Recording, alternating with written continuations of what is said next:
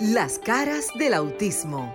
Auténticos, unidos, inigualables, sinceros, maravillosos y originales. Todas las facetas de un mundo diferente y especial en Las caras del autismo con Sofía La Chapelle por Sol, la más interactiva.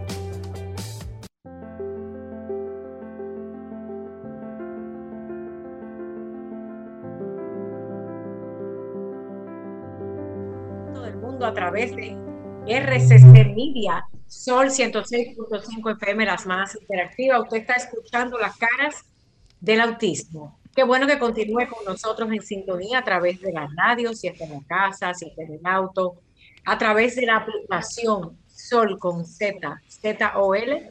Bájela, bájela desde cualquier dispositivo, ya sea una tableta, una computadora, para que pueda disfrutar de este programa. Y también puede hacerlo a través de Roku TV. Gracias a ustedes. Yo continúo desde la ciudad de Miami, conectada gracias a la tecnología al resto del mundo. Y en estudio están ya todos los compañeros. Mi querida Maritza Botier, que ha sido esa mano amiga derecha de este programa por casi cuatro años. Yo estoy loca por cumplir cuatro años en noviembre. Yo no sé, yo estoy ya tirando fuegos especiales como el 4 de julio. Maritza Botier, Luis y mi querido Rap Wayne. Ey.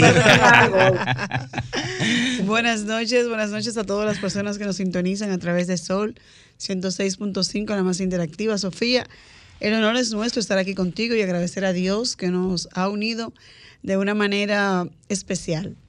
Muchas jóvenes, hola. John Wayne, yo siempre le doy la oportunidad a él. No, buenas noches, yo, yo, yo, yo me tranco desde que me dan la entrada, sí, pero después yo me voy soltando. Muchísimas gracias a toda esa audiencia por la oportunidad. Estamos aquí para hablar de lo que nos gusta, como siempre, de la discapacidad y el autismo. Claro. Siga desahogándose aquí en, en- eh, en este hermoso mundo al 809-540-1015 y 1833-610-1065. Quiero corregirte, John Wayne, Sí. antes de entrar a mi presentación. No Sí. es 809-540-1065. 1065. Así es. 1065. Señores, buenas noches. Gracias a ustedes que están ahí afuera. Y gracias a ustedes que nos escuchan a través de la magia de la tecnología del Internet. Gracias a Sofía que está también de aquel lado, eh, en Miami todavía, pero que está con nosotros, aunque estamos un poquito alejados físicamente, virtualmente estamos cerca. Gracias por venir a este programa, Las caras del autismo. Así Yo es. estoy lista que ustedes me digan por el WhatsApp. Hay llamadas. Sí, sí, sí, estamos, cogimos la seña. La tomaremos Miren, desde yo les aquí. envié un poquito de información. Me encantaría que ustedes se la dividan y lean, porque nosotros tuvimos unas, no- tenemos unas cuantas tareas. Tenemos una llamadita ya, Sofía, de entrada. Oyes, oyes. Vamos a ver, vamos a ver qué tenemos. Buenas noches, estás en las caras del autismo. Buenas noches. Mire, quiero que Sofía me dé el WhatsApp de ella, pero después que termine el programa yo hablaré con ella. Soy la de Piedra Blanca de Bonao, la que llamó el día de la no vidente. El sábado pasado, sí. Sí, Espérate, pero ella dice que me cuidó. Sí, sí. Yo ¿Cómo quiero que a tú me des tu WhatsApp, hablar contigo.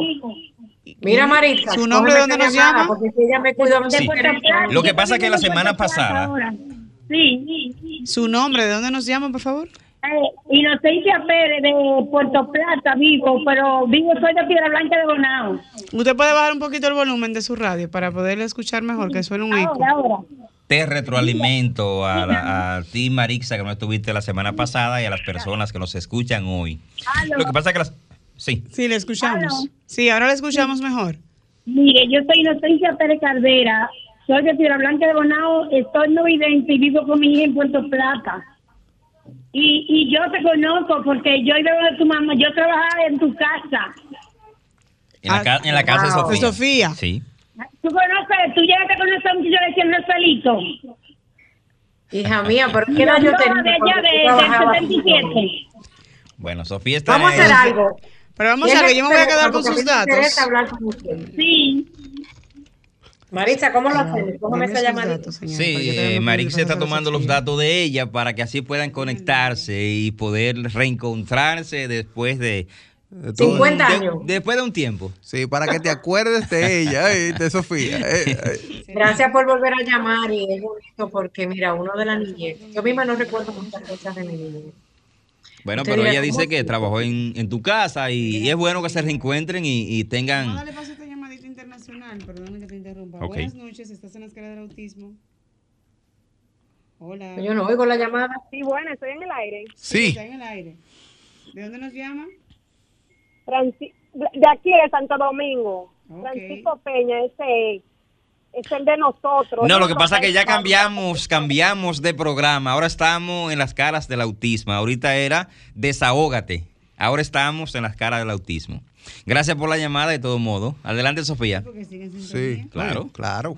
Avísenme por el WhatsApp qué número a señora Inocencia, amiga de Sofía. Sofía, yo te lo paso un rato para que tú entonces te comuniques con ella. Mira qué Así es. Bueno, y el público que está escuchando, pareciera que estamos en la sala de nuestra casa. Señores, estamos en el programa que usted llama, y usted se desahoga, como dice Wayne, y ahora Marisa, vamos a coger la coletilla, que es buena, del programa anterior, para que hablemos de discapacidad, de Permíteme coger la llamada. Sofía. Te voy, perdóname que te interrumpa. Estás en la cara del autismo. Buenas noches. Buenas noches. Sí, Estoy buenas llamando noches. por eh, apoyando a nuestro candidato Francisco Peña. Ayúdame. Bueno, eh, lo que le decía, y, y va para usted también, que ya nosotros eh, cambiamos de programa. Este es Las Caras del Autismo. El otro era Desahógate. Bienvenida, bienvenidos todos los que Pero no importa, nosotros, bienvenida, gracias por estar en sintonía con nosotros. Continúe con nosotros en sintonía y puede enterarse de todos los temas que aquí trataremos en el día de hoy. Ahora sí. Sofía. Tenemos que hablar con No, Francisco lo que digo es que Peña todo el de que llama, usted diga, ¿usted conoce a alguien con autismo? Hagan la pregunta, ¿usted conoce? Porque así enganchamos gente para nuestro lado. Claro. Correcto. ¿De Sofía, qué vamos a hablar hoy? Tú decías al introducir el programa que íbamos a hablar sobre el síndrome del cuidador. Exacto. ¿Qué tenemos entonces? Eh, Bueno, si ustedes abren su WhatsApp, tienen mucha lectura. Les mandé todo un... sí, no, de hecho está aquí, lo, para refrescar y que la gente pueda entender con qué entendemos por cuidador. Que, que, o sea, porque, ok, yo te digo cuidador, pero es esa persona que está contigo 100% en en ese día a día, que se descuida de su presencia, per se, de su esencia, para entregarse a ese ser querido o a ese ser que no, que muchas veces ni siquiera es tu familia. Yo voy a, eh, escúchame Marixa, voy a, a leer la, la definición del síndrome del cuidador. ¿Te parece, Sofía? Correcto. Ok. Se refiere al profundo, el síndrome del cuidador, se refiere al profundo desgaste emocional y físico que experimenta la persona que convive y cuida de un familiar dependiente, como consecuencia del estrés continuo y el estado de sobreesfuerzo al que está sometido.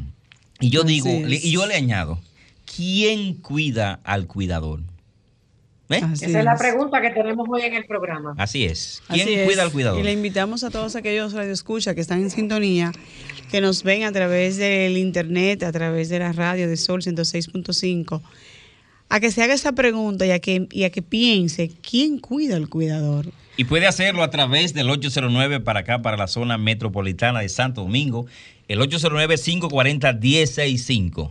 Así es. La línea internacional, 1 Ah, bueno, 873 que nos lea, que nos lea, que 610 tenemos unas 1065 cuantas y para el interior del país el 1 809 200 1065 un tema muy muy de- verdaderamente profundo y que que toca realmente eh, el alma y el corazón de, de ese cuidador Wayne? Eh, Es necesario y es importante que los cuidadores sepamos que tenemos que cuidarnos, cuidarnos, o sea, es súper importante. Y esto, como siempre, yo hablo de nuestras experiencias personales. En mi caso, mi esposo se mira en el espejo y dice, tengo que ir al salón, estoy fea y la niña está muy linda.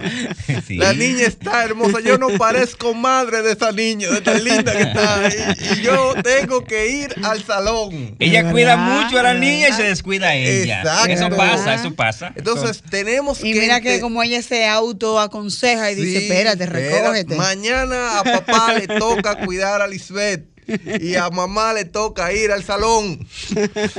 Porque tenemos que que- cuidarnos por dentro y por fuera. Como Así si, es. O sea, es importante que nosotros los cuidadores cuidemos de nosotros mismos. Si no nos cuidamos, si no nos prestamos esa atención, ¿quién va a cuidar si nos enfermamos? Así es. Vamos a escuchar a Sofía que decía algo. Que me encantaría que sigamos leyendo porque este programa, para quien acaba de sintonizar, es informativo y educativo dentro del llamado sector discapacidad y el programa de hoy está dedicado para usted que nos acaba de sintonizar o de ver, ya que esté sintonizando, sobre la persona que cuida de alguien que tiene una discapacidad y qué sucede con el síndrome del cuidador.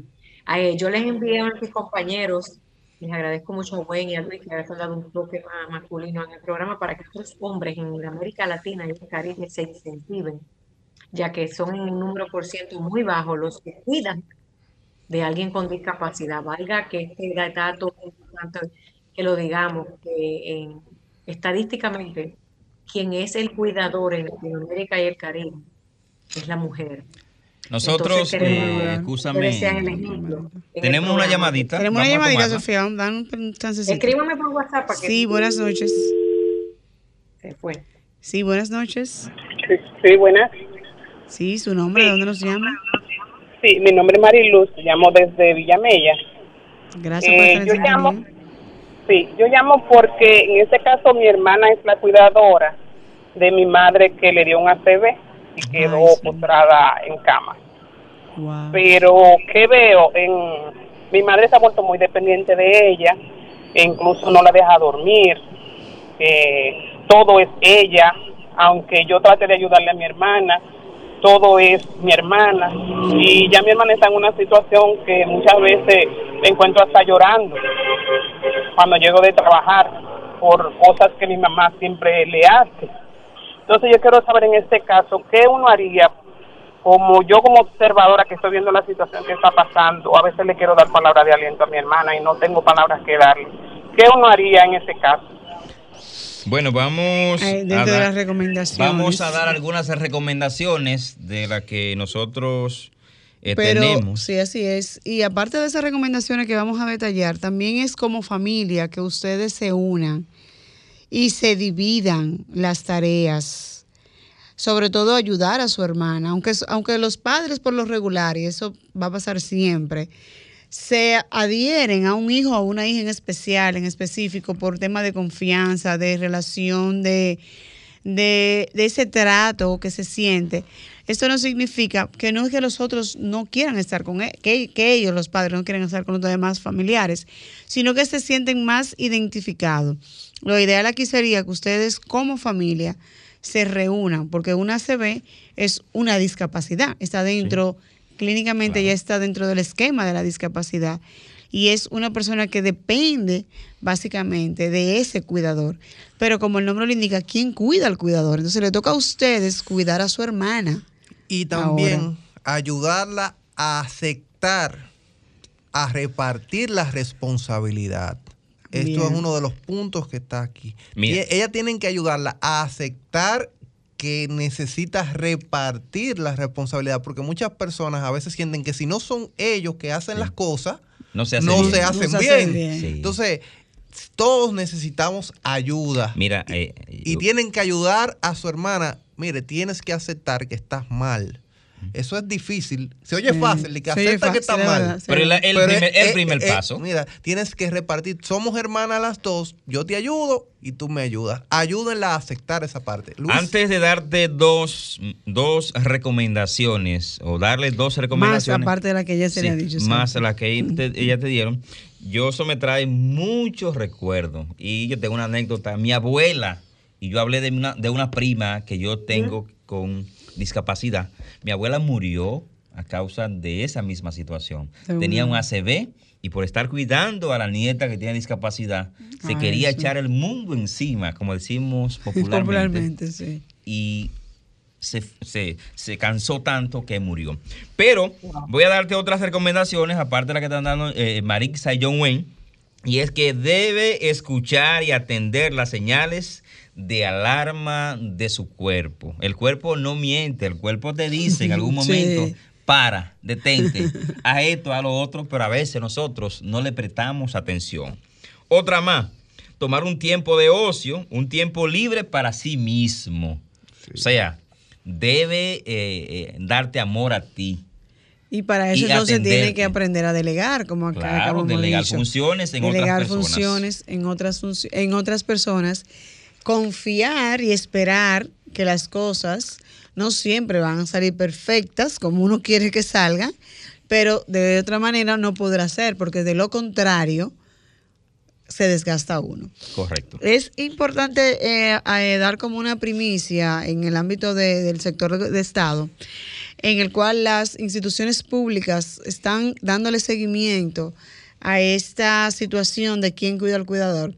Y varias instituciones públicas, eh, iremos adelantando a medida que se vayan avanzando los, los preámbulos entre los acuerdos y demás, están tratando de ver cómo pueden interferir en las familias y de una manera u otra motivar a que si bien es cierto que tú estás cumpliendo con tu deber como familia, pero yo te voy a motivar a que a que si tú por lo menos no tienes, por ejemplo, para ir al salón, como decía ahorita John Way, porque tú vas a cuidar a tu familia, pero tú no la vas a cobrar a tu mamá, ¿verdad que no? No, no, no. No.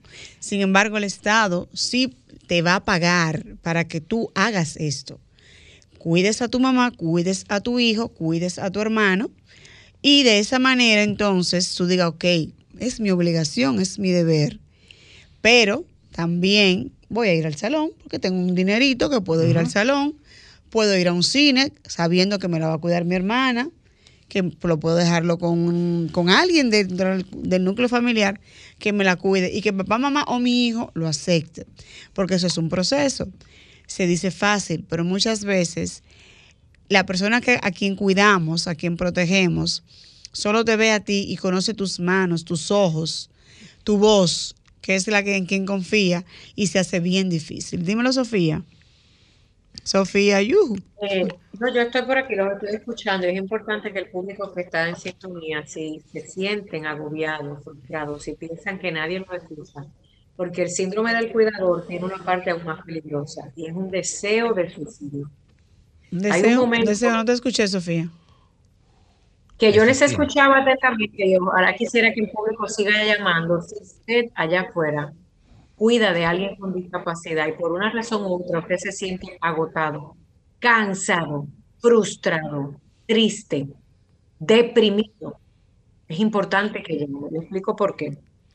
Porque con todos los consejos que le estamos dando sería muy fácil porque yo le aconsejo que te busque ayuda. A veces hay que obligar obligar a la persona que está cuidando de alguien a salir de ese ambiente por Sí. alguna razón. Acceder, acceder a ese espacio. Aceptar. te Sí, sí, a acceder a ese espacio. ¿Cómo sí. se hace la señora que llamó? Mi mamá está acostumbrada a mi hermana que cuando usted llegue, que dice, tú te vas, te vas para el patio, te vas para casa de la vecina. Sí, Si alguien Desaparécete, mí, que yo. Tiene que tomar el control. sí, verdad. El control de ese cuidador que ya está desgastado y Sí, emocionalmente porque es débil. humano.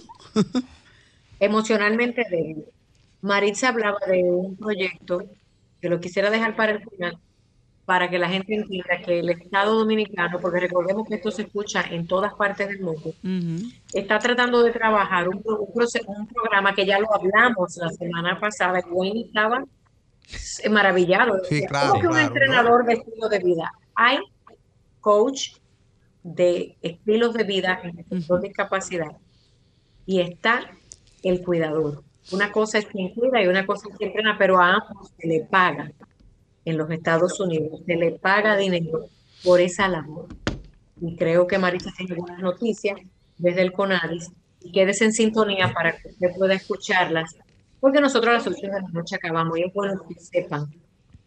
Y quiero además trabajo. invitarles, señores, sí, quiero invitarles que, que pueden llamarnos al 809-540-1065 aquí desde la zona metropolitana y eh, desde El interior, 1-809-200-1065. Y desde el mundo, 1-833-610-1065. Estamos aquí en Sol 106.5, la más interactiva en su espacio, Las Caras del Autismo. Hay personas que asumen el síndrome del cuidador como un estilo de vida. Sí, Y si no tienen a alguien que cuidar, no son felices. sí, es verdad, también.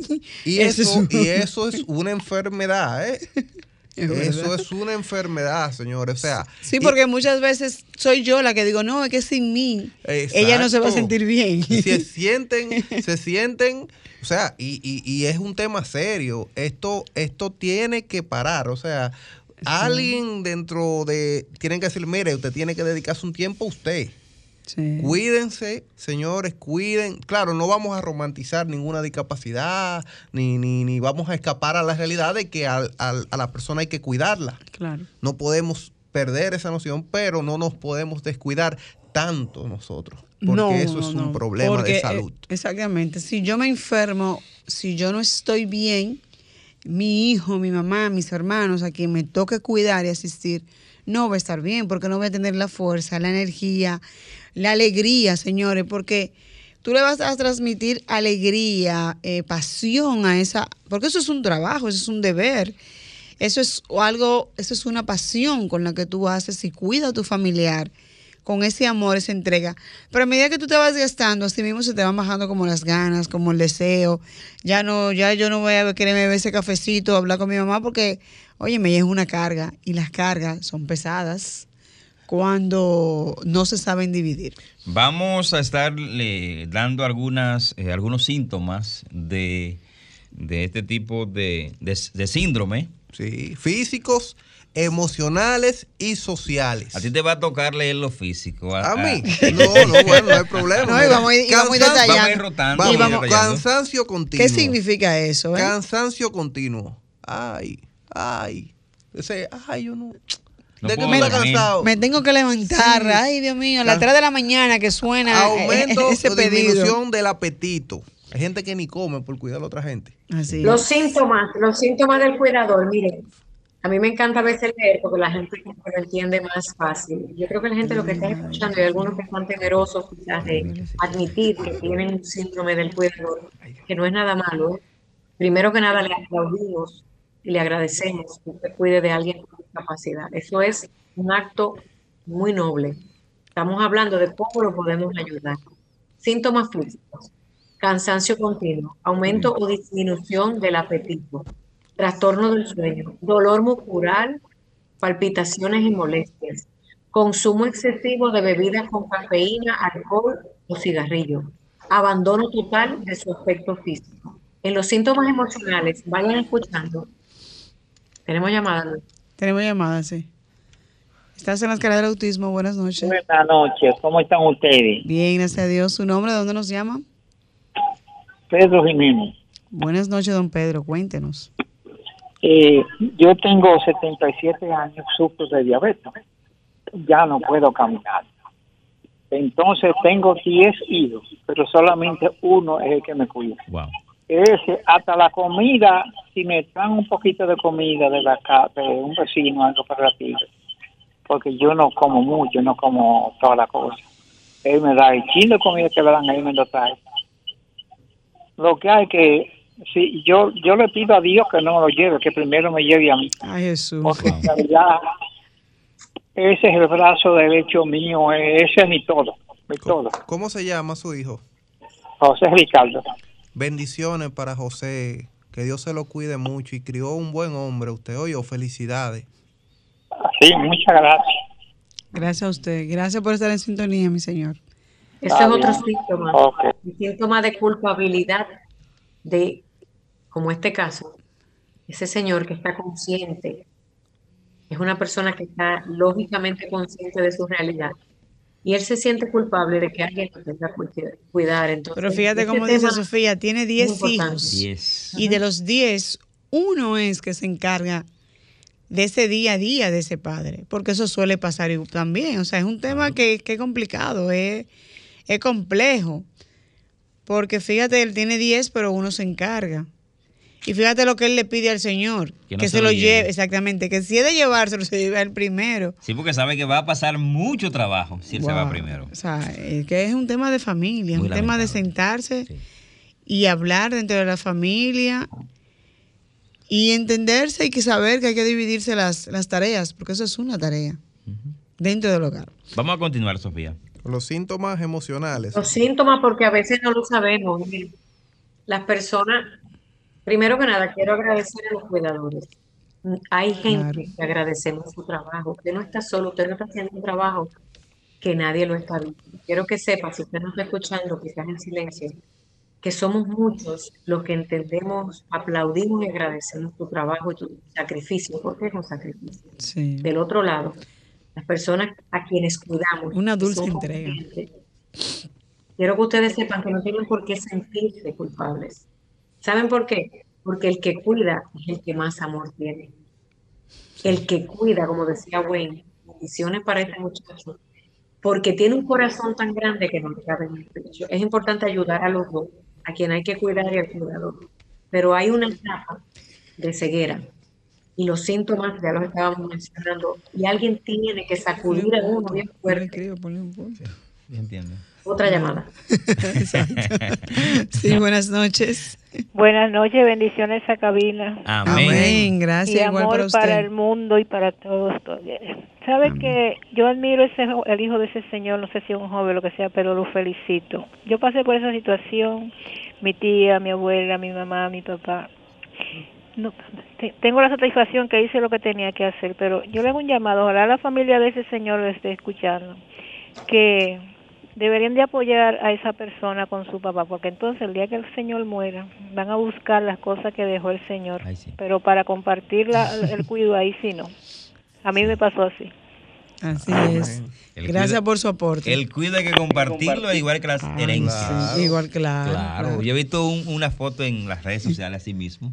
Eh, Deberían hacer un testamento así, de que el que cuidó, el que cuidó, el que hereda. Deberían ponerlo como en... en- No, y no solamente eso, que después que fallece tu familiar y que queremos darle todo, queremos hacerle una misa todo mensual, queremos darle todo lo que en vida no se dio.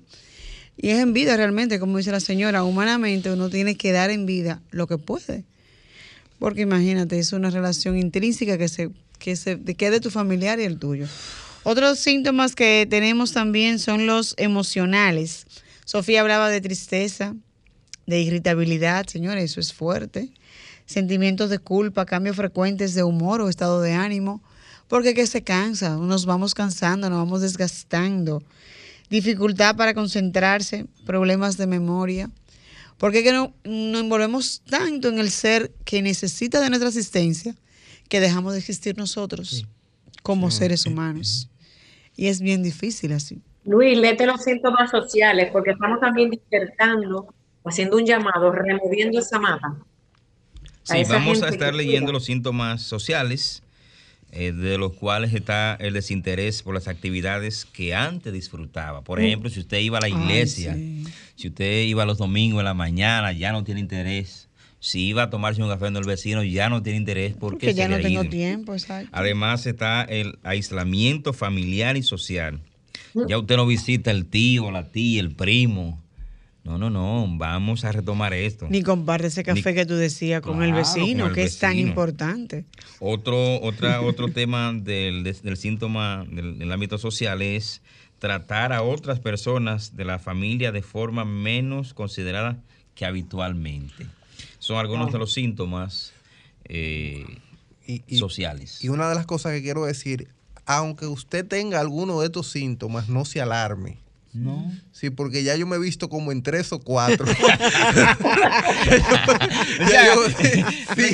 Si no, ocúpese. Si no, ocúpese de la, de la Porque situación. ya yo he visto varias situaciones donde yo Que te caen directamente a "Ok, ti". No, a todo lo que nos ha tocado el Tenemos el cuidador. síndrome del Tenemos cuidador. el síndrome del cuidador, ¿verdad? Así Es que es importante que usted ve estos puntos. No diga, que, ay, ay. Y te zapatee. No, no, no, no. Mírelo, identifíquelo y corríjase. Y estás a tiempo. Y estamos a tiempo, incluyéndome. Sí, sí debemos. Incluyéndonos, claro, porque nosotros nos Yo toca. creo que estoy del otro lado. No, no, no. Yo estoy dentro del círculo. Dentro del círculo y muchas veces. Y lo hacemos de manera inconsciente, ¿eh? Sí. Porque es que nos sentimos tan identificados con nuestra causa, porque lo asumimos como tal, que entendemos que el hecho de que tú me digas a mí, pero ven que yo te voy a cuidar a Lucas, yo te digo, no, no, es que Lucas nada más es conmigo que está bien. Mentalmente ese es mi pensamiento. Es conmigo que él está bien. no, yo no lo puedo dejar contigo. Y el mismo miedo de que no coma el niño, de que te haga una rabieta. De que desbarata la casa como Lisbeth. Exacto. Mi, mi esposa es uno de los miedos más grandes, dejarnos nosotros dos solo de que 24 horas de cabeza encuentra la casa. Queremos seguir Imagínate, invitando. imagínate. Queremos seguir invitando a nuestros radios escucha, a las personas que nos ven a través de la plataforma de Sol 106.5, la más Déjenme interactiva, darle un detalle en lo que nos llama la gente, porque Sí, yo fui a, que- a muchos psicólogos. que nos puede ¿Cuántos llamar al de ustedes han 809 visitado un psicólogo? Sí, Compañero, al me 809 540 1065 en la línea internacional 1-833-610-165 y para el interior del país 1-809-200-165. ¿Decía Sofía? que cuáles de ustedes, para que sirva de ejemplo para nuestro público, han visitado a un psicólogo por este síndrome. Por este síndrome no. no. Por otro sí. Por otro sí. Por el síndrome de la fatiga del cuidador. No, yo no he tenido la oportunidad. no, yo Ni no creo que lo haga, ojalá y no nunca pueda hacerlo. No, no. Bueno, pues lo felicito si usted pasó ese, ese, ese desierto del Sahara en seco. Sí. Miren, yo he visitado psicólogos para, para todo lo que usted se quiere imaginar. Ahí. Y también en mi momento he tenido que usar algún tipo de medicamento. No está nada mal. Este programa rompe tabúes, rompe mitos, especialmente en nuestras culturas latinas y caribeñas, donde hablar de medicina y de estos temas es como si fuera un pecado. Hay que medicarse a veces. Yo llegué a un estado emocional y de cansancio que para dormir tuve que medicarme un tiempo, que para controlar esas irritabilidades de estar muy feliz o muy triste, también se medica.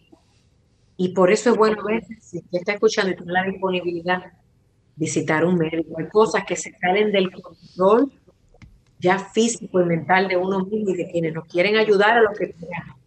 Y hay que acudir por un tiempo determinado a un tipo de medi- medicamento. Señores, y eso no está mal. No, no. ¿Saben por qué? Porque la mente es un órgano tan importante como el corazón. Y No, la claro, mente, y- debe ser lo, correcto. Necesita ayuda. Tareas. Miren las tareas. Ahora que estamos entrando mitad del programa en consejos prácticos. Yo le voy a decir lo que a mí me hacer. A mí se me olvidó Máximo trancado en el carro. Yo estaba con la mente tan ocupada, con dos muchachos, un trabajo, una cosa. Y en ese momento no tenía tanta ayuda. Por las razones que fueran, ¿eh? porque mi hermana no entendía el síndrome del autismo, el síntoma. Mi mamá todavía lo que hacía era que empeoraba la situación de la terapia. Y estábamos en ese proceso de ver con quién yo dejo a mi muchacho. Sofía, Eh, pégate un poquito más al micrófono, que se- no, te estoy no te estamos escuchando bien. Ahí estamos. Ahí, es, Oh, ahí ahí sí. Les voy a decir desde el consejo porque es muy bueno que la gente sepa. ¿A qué le pasó a Sofía? Miren, llegó un momento donde yo llegué a un estacionamiento estaba en la época esa intensa de terapias, donde todavía no podía dejar con nadie.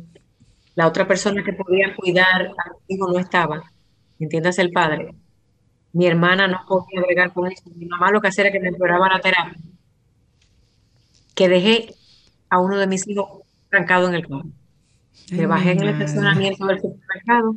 Gracias a Dios que yo di tres pasos y sentí que algo me faltaba.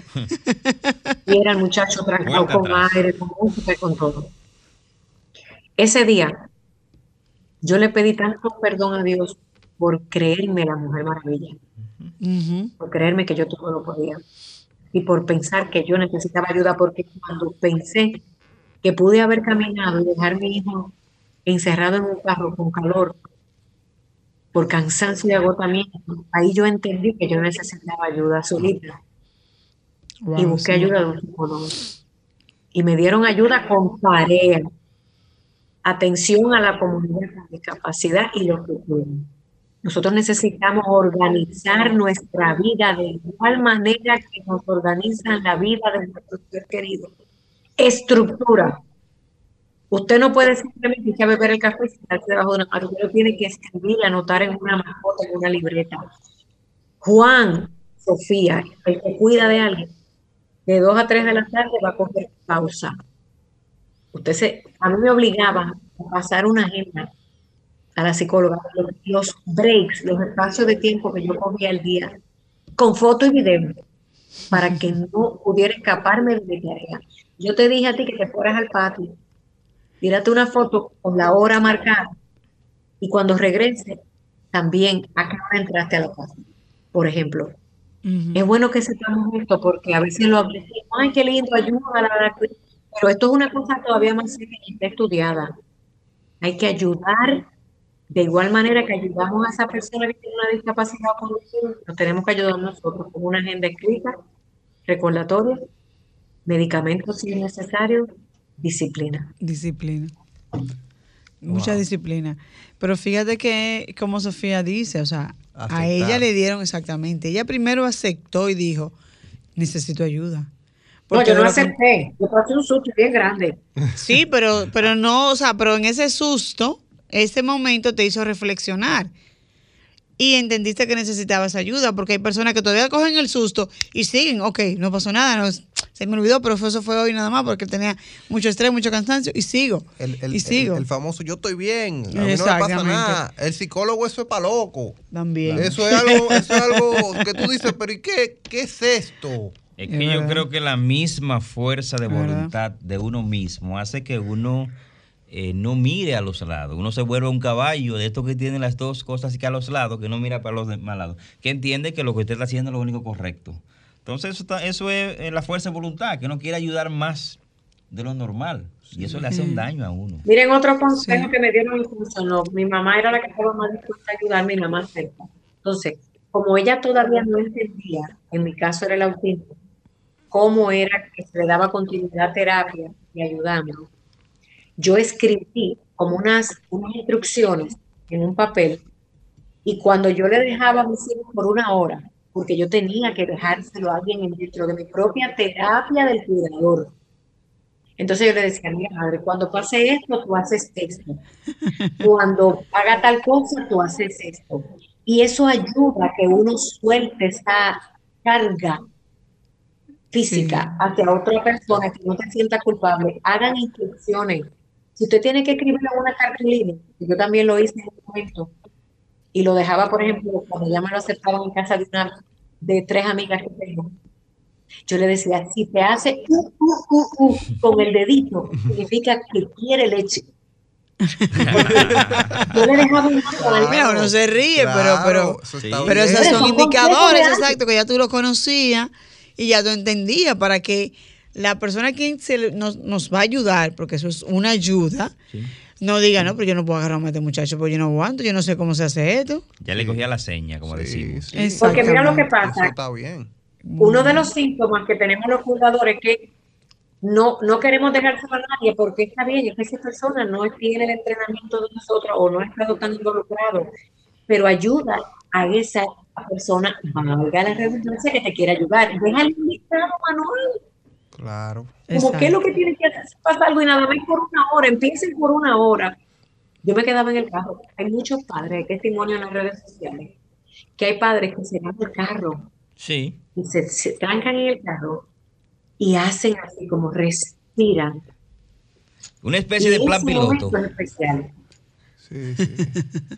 Sí, donde tú te reencuentras contigo mismo.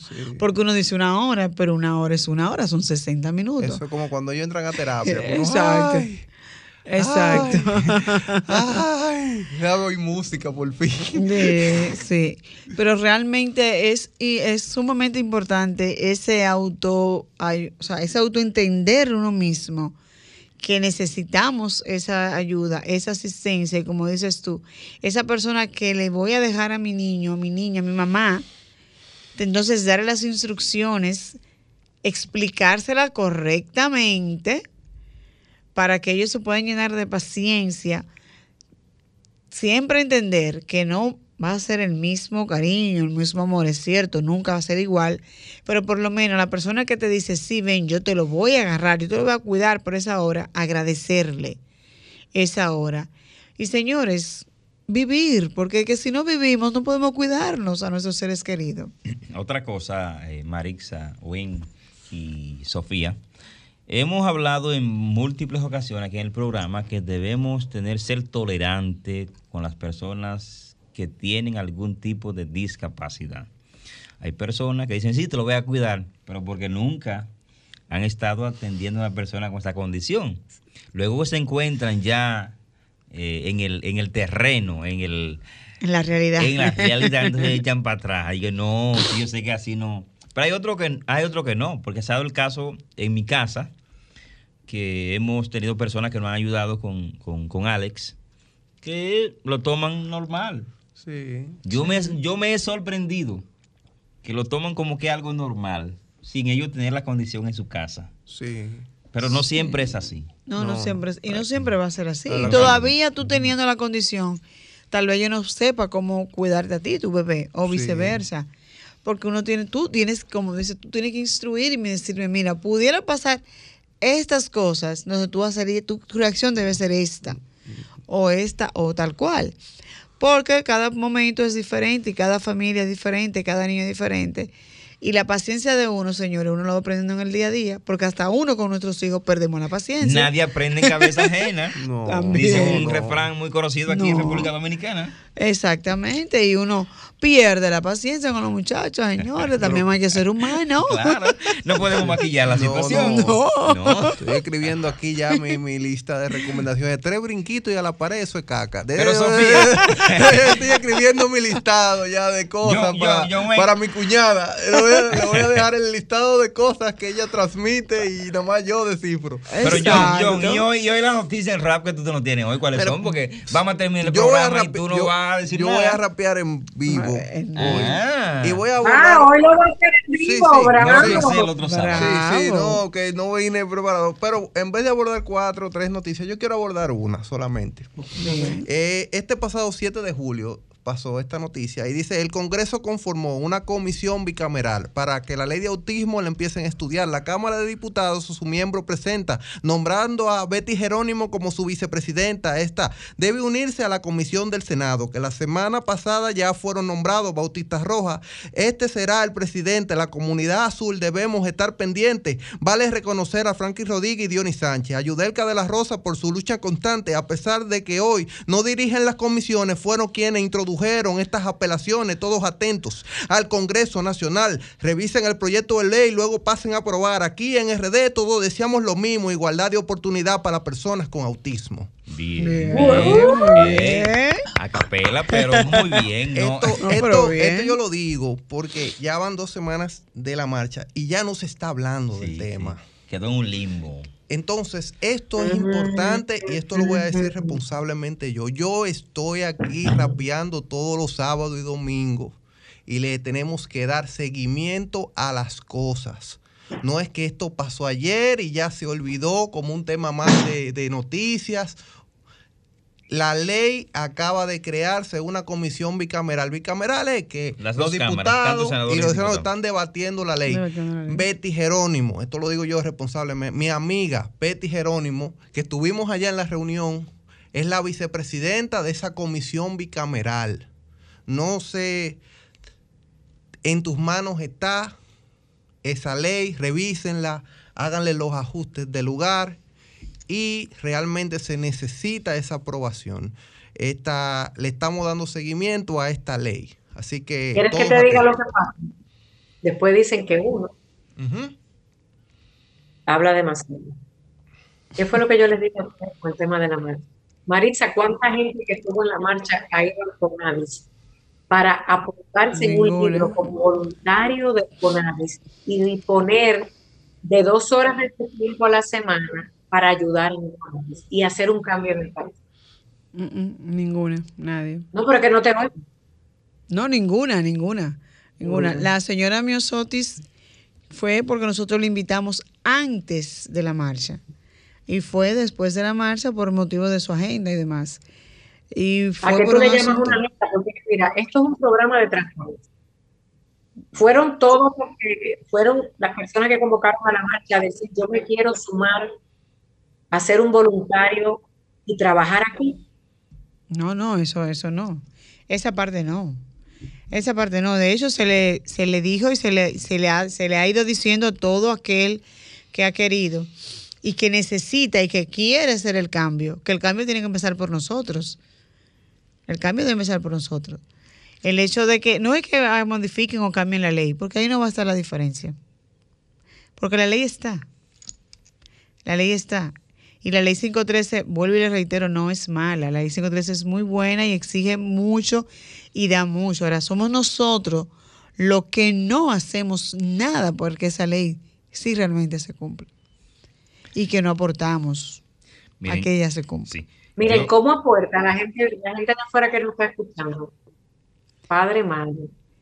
Mira, en, eh, por ejemplo, en el asunto del CAI, que tiene el, el tema del voluntariado conjuntamente, el CAI, CONADI, INAVI, INAI- INAIPI, CONANI, están haciendo Y humanamente, CONANI, CONANI el con- del Consejo del Niño, Niña, Adolescente, CONADIS, que es el Consejo Nacional de Discapacidad, INAIPI, que es el Instituto de la Niñez eh, Temprano, eh, de Intervención Temprana, conjuntamente con el CAI, que es, eh, ¿cómo se llama del CAI? Centro de Atención Centro de Atención. Eh, exactamente. Estas cuatro instituciones están trabajando, pero humanamente las instituciones solas no, po- no pueden, no, se, no pueden. Necesitan la familia, necesitan que la familia nos integremos, apoyemos con nuestro granito de arena y aportemos. Porque al final es en favor de nuestros hijos. Somos nosotros los que sabemos lo que necesitamos. Las instituciones te crean las herramientas, te crean las fórmulas, te crean las condiciones. Pero quien vive el día a día somos nosotros. Y si nosotros no nos empoderamos, no va a haber ley. O sea, existirá la ley. Adelantar todo esto. Otro, quiero- otro tema que no vamos a tocar hoy. Sí, yo quiero destacar, yo quiero destacar algo de una comunidad a la que pertenezco, que es mi Cuba Azul. Nosotros somos padres empoderados. Vamos a ver si hacemos un acercamiento con, con el Las CONADI instituciones. y con el CAI. O sea, me gustaría de verdad que hagamos ese acercamiento. Se llama ser voluntario, Sí, güey. sí, que sí, se sí. inscriban en una lista de voluntarios y de verdad se aparezcan. Vamos, vamos Pongan a hacer- tiempo vamos a hablar de eso, ustedes, Marisa, eh. no de sus hijos, a ayudar a estas instituciones. Sí, y, y es como te digo, no quiero, no quiero, no vamos a abundar más de esta noticia, sino que si ya se luchó por, por que la ley se introduzca para finalizar, yo como conozco a Betty, a Yudelka, ojalá y todo pase bien y por favor que no sea un tema de que hoy estamos luchando por esta ley o que se restablezca y, y que ya las dos semanas, como está pasando actualmente, ya no se hable más del tema. Pero volvamos, Continuidad, ¿dónde darle continuidad? denle continuidad a las cosas, no por sonido, No, pero- sino porque se Pero yo necesita. lo que tenemos que decir es démosle continuidad. Démosle, démosle, no, yo lo dije, démosle continuidad. Voy a poner- me salgo a veces como periodista. Exactamente, Sí, periodista, a veces Pero ese es el salgo. tema, nosotros tenemos que estar dentro. Y Mira, volvamos Wayne. al cuidador. Wayne, escúchame, Wayne, los políticos saben lo que tienen que hacer. Ya. Eso es bien sencillo. No te mates ahí. Está bien. Que tú no eres político. No, Ahora no, voy a hablar no. con el pueblo. No, él es un programa padre, él es un padre ocupado, Sí, pero preocupado. quiero que entiendan algo, porque tenemos que también ser más, más, más proactivos y llamar a ese llamado al pueblo. Ese mismo pueblo al que se le hizo el llamado para ir a hacer marcha, le estamos haciendo un llamado, papá y mamá. Mira, yo no estoy hablando con políticos, ni con directores de fundaciones, ni con nadie, ni con terapeutas, ni con. Estoy hablando con papá, mamá y cuidadores. ¿Ok? Por lo que supuestamente toda esta gente trabaja. Ojo, el político supuestamente trabaja por la familia con discapacidad. Los directores de fundaciones deberían hacerlo y lo hacen y los que no, pues es problema de ellos. Los terapeutas también, si le pagan o no también, los maestros también. Yo no estoy hablando con ninguno de ellos porque en este momento no me interesa, porque no forman parte de la solución de un proyecto país. Ayudan, algunos, otros no. Hablamos con papá, mamá y cuidado.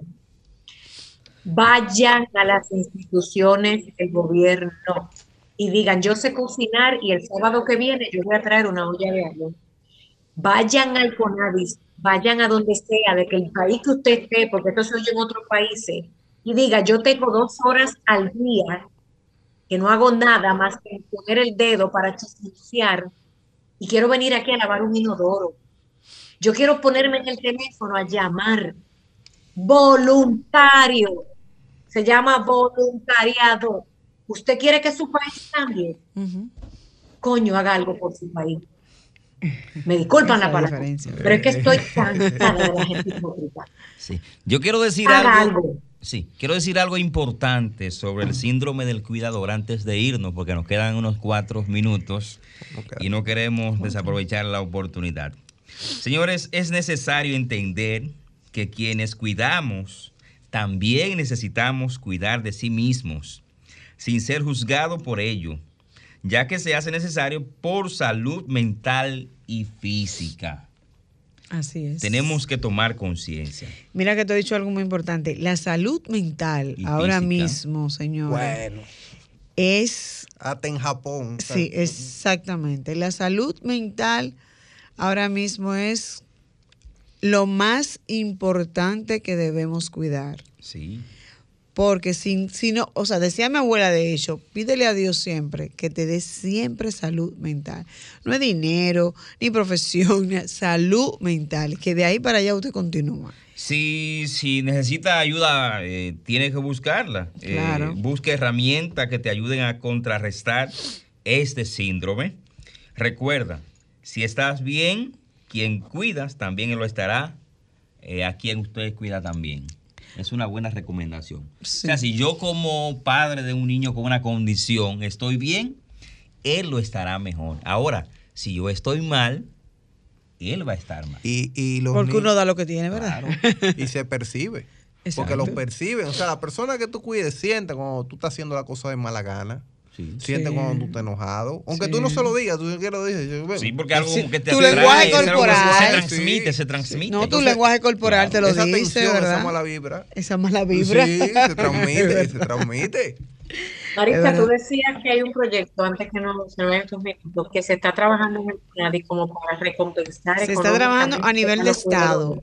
A nivel de Estado, varias Quisiera que instituciones. estos minutos los utilicen para eso, para ampliarlo en el próximo programa. A nivel de Estado se está trabajando un proyecto para estos fines de cuidar y proteger a la persona que está o que se va a quedar cuidando a esa persona con condición, a ese adulto envejeciente que necesita necesariamente de alguien de la familia. Entonces el Estado viendo esa necesidad, viendo que se ha esa experiencia que se ha hecho ya en otros países, yo te decía cuando hablábamos, te comentaba que cuando me tocó ir a Costa Rica, lo vimos y vimos en Costa Rica que de hecho hay familias que te dicen, ponen, pongo un ejemplo, te dicen, yo tengo esta casa, yo cedo estado a la casa, yo te alquilo la casa para yo entonces cuidar a mi familia y tu estado entonces me pagas por ello. Aquí se va a implementar como un plan piloto en eso, lo estoy dando como primicia, se va a implementar aquí en el país para verificar y ver realmente que la persona que te cuida, que te protege realmente, no recibe ninguna ayuda a través del Estado, dejó de trabajar para cuidarte, Sí. dejó de ser ella y dijo no, o él, voy a cuidar a mi mamá. Entonces yo, Estado, te voy a suplir económicamente, te voy a pagar un, un salario para que tú de manera te sientas motivado. Y como decíamos ahorita, eh, eh, yo lo decía relajando, mi esposa vaya al salón, señores, pero es necesario tú ir al salón. Es necesario tú ir a un cine, aunque sea tú solo, y ver la película, porque eso te va a distraer. Pero si tú no tienes dinero, tú lo único que tienes es que tienes que saber que tienes que cuidar al muchacho, o la muchacha o el abuelo. Tú dices, pero ¿para dónde voy? Si no tengo ni siquiera para dónde ir. Pero si tú percibes ingreso por eso, entonces tú le dices a John, por ejemplo, John, yo te voy a pagar esta hora, agárrame al niño. Sí. Porque ya tú tienes. Te están pagando. pa- Exactamente. Entonces, República Dominicana, escuchen bien, llamen al CONADI para que le dé información, porque aunque sea a nivel nacional, Sí, más adelante yo estaré dando más información porque se está trabajando lo que es el convenio. Entonces sal- saldrá publicado, será eh, en rueda de prensa y demás para esos fines. También decir, Sofía, dentro de otras noticias que hemos ido avanzando, que en esa semana firmamos con, Cona- en el Banco Popular, firmó con Conadis un acuerdo para brindarle asistencia financiera a las personas con discapacidad incluyendo, señores, préstamos para aquellos emprendedores que desde sus hogares quieren emprender un negocio, un sueño, una idea, y lo que necesitan es el sector financiero, el sector económico que no lo tiene, en donde se le dará charlas, en donde se le dará orientaciones, en donde se le dirá cómo debe invertir ese préstamo y luego los beneficios que debe recibir del mismo, cómo se deben ser distribuidos.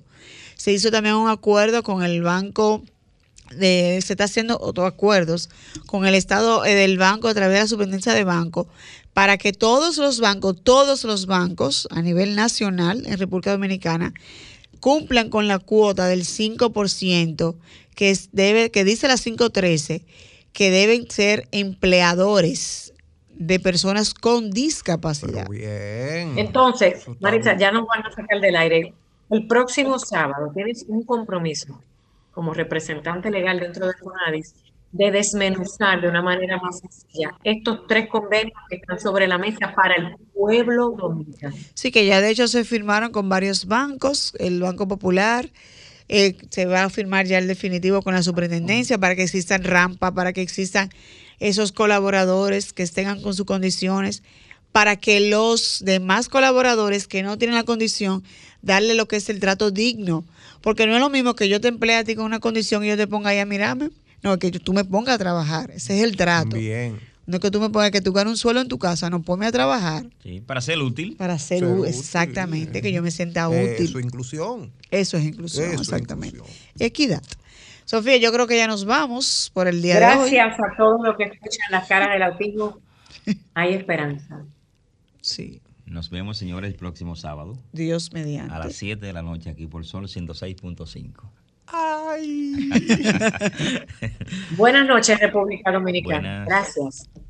Mantente conectado a nuestro programa en las redes sociales. Búscanos y síguenos en Facebook, Instagram y YouTube como Sofía La Chapelle TV. Las caras del autismo por Sol, la más interactiva.